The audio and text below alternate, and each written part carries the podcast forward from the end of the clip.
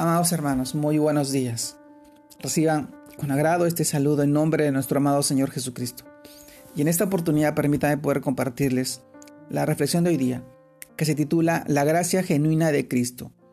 Y vamos al libro de capítulo 2, verso del 11 al 12, el cual nos narra de esta manera, porque la gracia de Dios se ha manifestado para salvación a todos los hombres, enseñándonos que renunciando a la impiedad y a los deseos mundanos, vivamos en este siglo sobria, justa y piadosamente.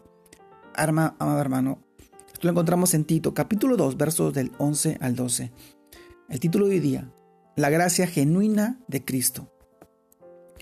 Amado hermano, si bien la gracia de Dios verdadera no es un permiso para pecar, todo lo contrario, nos llama a vivir en santidad, lejos de los deseos del mundo, de los deseos de la carne, de la vanagloria de la vida.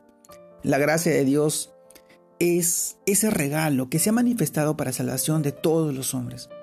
Nos enseña que todo lo que ha sido nacido de nuevo por la fe en Cristo Jesús está llamado a negarse a sí mismo a sus propios deseos, porque Dios le ha concedido su Espíritu Santo, que le da poder, amor y sobre todo dominio propio. Según de Timoteo capítulo 1 verso 7. Se llama, hermano, poder también para dar testimonio público de la gracia inmerecida de Cristo. Amor para cumplir la ley por el cual el que ama no hace daño a su prójimo. Y dominio propio para tener el autocontrol de su vida y de su cuerpo, para no hacerte daño, para no envenenarte con tantas cosas que hoy suceden en el mundo. Amado hermano, la gracia verdadera nos da el poder para vivir sobre el dominio del pecado, que antes nos tenía esclavos y nos condenaba llevándonos a la muerte. Romanos capítulo 7, verso 11. Amado hermano, la genuina gracia no compromete los estándares santos de Dios ni justifica el pecado. En contraste, la respuesta definitiva es que nos da poder para vivir vidas glorificadas, gloriosas, en busca de buenas obras, que Dios preparó de antemano en Cristo Jesús. Efesios capítulo 2, verso 10.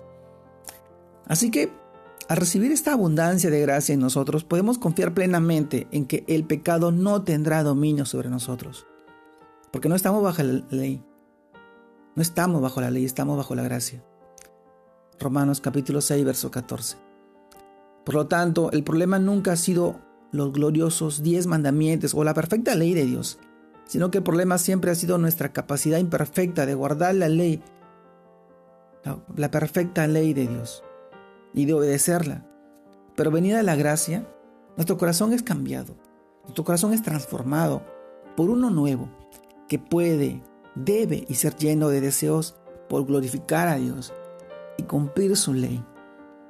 Así también nos lo expresa Romanos capítulo 5, verso 5. Amados hermanos, podemos afirmar entonces que el amor no hace mal al prójimo. Así que el cumplimiento de la ley es el amor.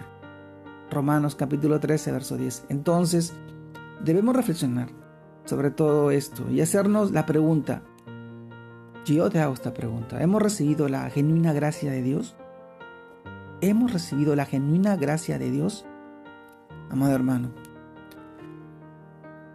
si andamos en sus estatutos, amando, confiando y creyendo todo lo que Dios nos ha hablado en su palabra, y somos nosotros testigos fieles de esa transformación y del amor genuino en el cual los transforma a ser hombres perfectos, maduros, conforme a la imagen de Dios, de nuestro amado Señor Jesús.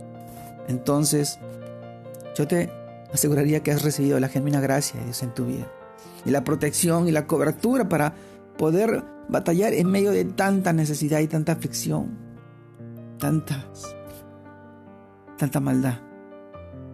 La genuina gracia de Dios está en ti porque tú buscas y anhelas aprender, crecer a través de su palabra, en oración, en lectura, en meditación, en ayuno. Esa es la genuina gracia de Dios que mora en ti a través de su Santo Espíritu.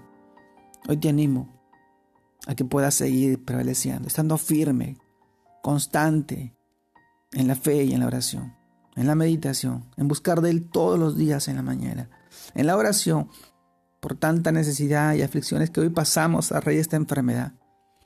Amado hermano, te animo a que puedas seguir creciendo en el Señor, diciendo de bendición para tu familia y para tu hogar. Dios te guarde y te bendiga, que sigas creciendo en el Señor, para bendición de todos. Un abrazo a todos a la distancia. Dios los bendiga.